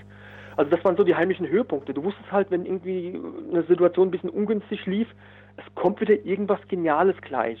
Mhm. Und danach konntest du die Uhr stellen. Also das ist einfach dieses Auf und Ab auch von den von den Stimm die Stimmungsschwankungen, die war, die war halt die ich erlitt, die waren halt irgendwie faszinierend. Mhm. Das war halt wirklich faszinierend, dass du halt den Moment, das ist halt wieder, es geht wieder hoch gleich. Das, du wusstest halt einfach, das, das passiert gleich. Klar, da ist wieder der Moment, dann, dann suchst du nur, wo sie bist, wieder, äh, musst du das Auto abstellen, musst wieder das, das Hotel suchen. Ich habe halt kein Navi, ich habe keine Anschlüsse dafür. Alles mit halt Karte einfach, gemacht oder ohne, ohne ja, Karte? Ja, natürlich. Vorher habe ich mir eine Skizze gemacht von den Städten immer. Mhm. Okay. Äh, aber darauf, darum ging es ja auch dann. Ich, was ja. soll ich jetzt irgendwie mir ein Navi oder irgendwelche, äh, am besten noch eine 24-Stunden-Verbindung zur deutschen Botschaft ja. legen lassen? Also äh, es geht ja auch ein bisschen darum, da musst halt ein bisschen, ein äh, bisschen leiden musst du halt auch bei der ja. Reise. Klar geht Zeit flöten, die du hättest anders nutzen können. Ja. Aber Zeit ist ja nicht das Problem gewesen. Mhm. Du hast ja die Zeit gehabt dafür.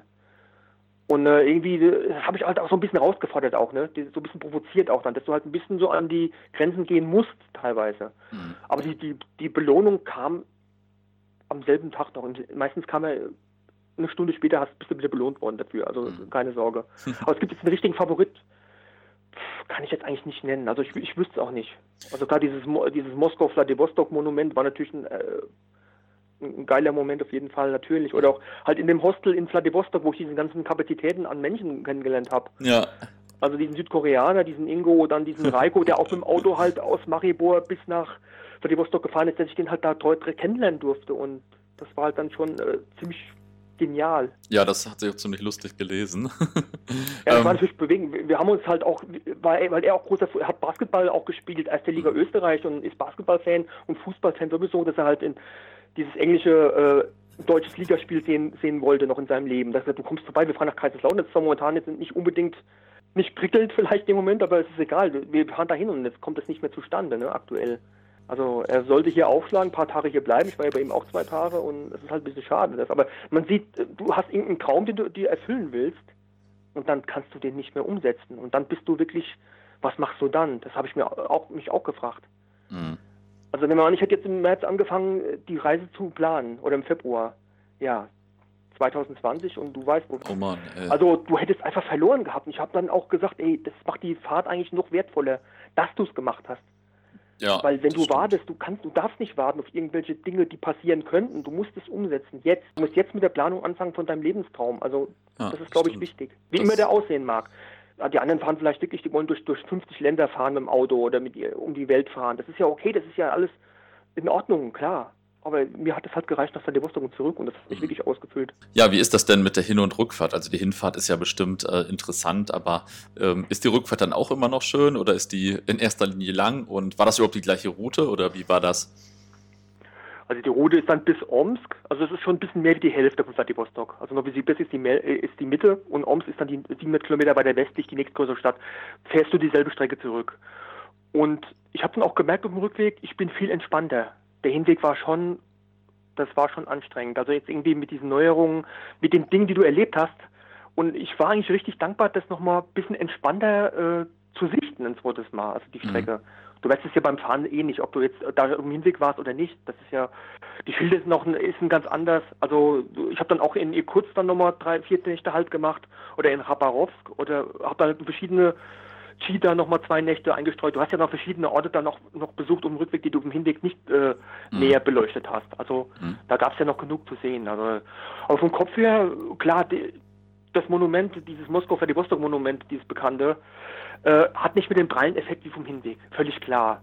Mhm. Aber ich saß halt trotzdem positiv, dass du es halt ein bisschen entspannter angehen konntest und äh, dass du jetzt einfach nach Hause fährst, dass da auch zu Hause auch jemand auf dich wartet irgendwo und dass mhm. du halt äh, das Ganze lockerer nehmen kannst, nehmen kannst. Du hattest auch die Spiele gehabt, auf die du dich freust. Also, dass du halt zum Beispiel das Siebenok-Heimspiel konnte ich noch mit, äh, mit einbauen oder da waren ja noch ein paar Pokalrunden waren noch offen. Also es waren noch ein bisschen so ein paar Unbekannte waren ja noch vorhanden. Mhm. Aber eigentlich hat es an Faszination nichts verloren. Also ich habe selbst bis zum letzten Tag habe ich gedacht, ey, auch der, der, Tag Nummer 84, es ist immer noch geil. Ich bin immer noch, gerade das Wetter wurde schlechter, es hat nur noch geregnet, klar, das, das, das bedrückt dich ein bisschen. Aber ich habe eigentlich bist du immer noch in Form. Eigentlich bist du, äh, du könntest jetzt noch äh, irgendwie hier weiterbleiben. Das wäre eigentlich nicht das Thema. Es hat mich also jetzt nicht gestört, dass ich irgendwann mit Gewalt die Flucht ergreifen wollte. Wie ich dann manchmal denke, manchmal kommst du ja irgendwo hin, wo du sagst, ey, was bin ich froh, wenn das, wenn das, wenn das vorbei ist. Also ja. dann zu, zu, kein, äh, zu keiner Zeit zur Debatte, dieser Moment. Das, also das Feuer war un, ungebrochen, trotz allem. Hm. Wie war es denn dann, wieder nach Hause zu kommen und wie waren die ersten Tage zu Hause? Fällt man dann völlig in so ein Loch oder so für eine Woche oder wie ist das? Äh, eigentlich nicht. Also ich war irgendwie so wie, wie im Rausch, so wie, wie, also ich will jetzt auch nicht irgendwelche Drogen als, als, als Beispiel nehmen, aber so ähnlich war ich, ich war wie so aufgedreht, wie so ein, als hätte mir was ins Essen gemacht. Mhm. Keine Ahnung. Also ich war richtig so, ich bin dann draußen rumgelaufen, habe dann meinen Tagesrhythmus versucht wieder zu finden. Das war völlig unmöglich. Ich habe nachts wirklich nur von der Reise geträumt. Ich habe mhm. nachts, das beschreibe ich auch im Buch, also nur, ich bin da irgendwo rumgeirrt, meine Frau musste mich dauernd aufwecken, wo ich da um mich, also ich war völlig äh, völlig noch in, in Russland gefangen zu dem Zeitpunkt, ganz klar. Also das hat auch noch hat ein paar Wochen gedauert, bis ich dann zur Normalität äh, wieder finden konnte. Also ganz klar, also das hat wirklich ewig gedauert. Mhm. Also pff, wie kann man das erklären? Also die Faszination, die hält eigentlich bis heute irgendwo noch an. Mhm. Also gerade wo ich jetzt mich wieder mehr mit der Reise beschäftigen muss, es ist eigentlich ungebrochen. Also es ist immer noch, wo ich sage, hey, das, das war einfach genial. Ja. Um es ganz kurz zu erklären. Also einfach unbezahlbar eigentlich. Also das ist äh, ein unbezahlbares Erlebnis, was mir immer noch gut tut eigentlich. Mhm. Ja, das glaube ich. Ähm, hättest du jetzt Lust, die Tour in, ich sag mal, in 20 Jahren nochmal zu machen oder irgendwie nochmal nach Vladivostok, irgendwie anders? Oder, ähm, oder ist eine andere, so eine krasse Tour in Planung, wenn jetzt irgendwann Corona vorbei ist? Wie ist das? Ja, ich glaube, ich habe auch oft darüber überlegt, eigentlich klar, fährst du nochmal los, fährst du nochmal zum Baikalsee, klar, das ist, äh, sagen wir vom Gedanken her ja, aber man muss es auch realistisch sehen. Mm, es, ja. Die Tour würde niemals mehr annähernd so genial werden wie beim ersten Mal. Mm. Also ich glaube einfach, ich würde immer, ich bin jemand, der halt gern vergleicht, der halt analysiert und, und schaut und halt sich Gedanken macht. Ich würde das immer wieder mit der ersten Fahrt vergleichen. Mm. Das ist, ist, natürlich falsch, aber äh, eigentlich darfst du es nicht machen. Aber ich würde in diesen Gedanken verfallen. Ich, ich kenne mich dann halt zu gut. Mhm. Also ich glaube, es, es, hätte einfach keinen Sinn. Es wäre zwar wieder genial, aber es würde halt nicht mehr den prallen Effekt den würdest du einfach nicht mehr erzählen. Und bedenke, in 20 Jahren bin ich genau 70. Ich mhm. weiß nicht, was dann ist, wenn ich 70 bin, mhm. wie fit ich dann noch bin. Und ich merke ja jetzt schon, ich habe jetzt schon Probleme, länger zu stehen. Mhm. Also ich habe zum Beispiel Probleme im Knie, also mit, dem Rücken habe ich also körperliche Probleme. Mhm. Auch mit Blutdruck, auch ich auch zum Fußball, zum, zum, zum Kaiserslauternheim spielen kann ich auch nicht mehr zum Beispiel.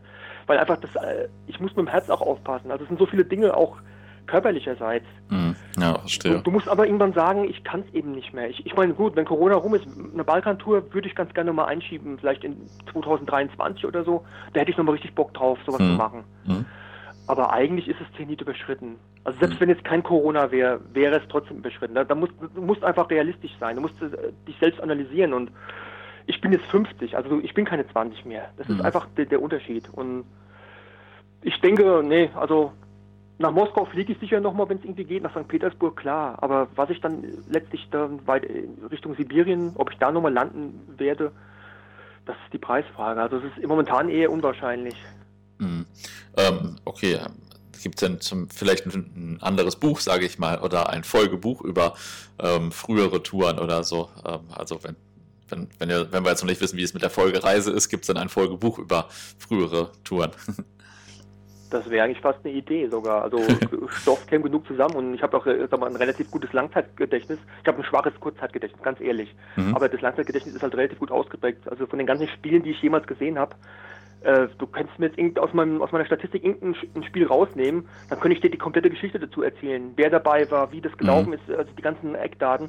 Also das wäre wahrscheinlich wirklich sogar fast eine Idee. Aber eigentlich bin ich mit Büchern sogar, mittlerweile habe ich dann schon ganz andere Ideen. Also das mhm. abseits vom Fußball auch. Fußball wird immer irgendwo eine Rolle spielen. Also ein Fußballspiel baue ich in jedes geplante Buch mit ein irgendwie. Mhm. Auch der, auch Vladivostok taucht irgendwo, irgendwo immer, also ganz einmal auf. Also in irgendeinem Zusammenhang. Das sind so die kleinen Dinger, die ich mir angewöhnt habe für die Zukunft. Äh, muss man gucken, aber ich weiß halt nicht. Also ich bin eh ein bisschen überrascht, wie positiv das Buch aufgenommen wurde bisher. Mhm. Also ich bin ehrlich gesagt äh, regelrecht schockiert darüber, hm. Also die, weil ich ja schon kritisch, ich behandle halt nicht nur Fußball, sondern ich mache so ein Querbeet über alles Mögliche, was sicher gewöhnungsbedürftig ist. Also über den Inhalt kann man streiten. Also wenn da jemand das kritisiert, äh, komme ich auch gut, gut, klar damit.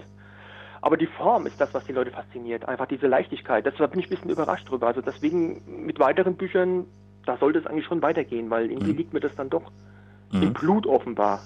Mhm.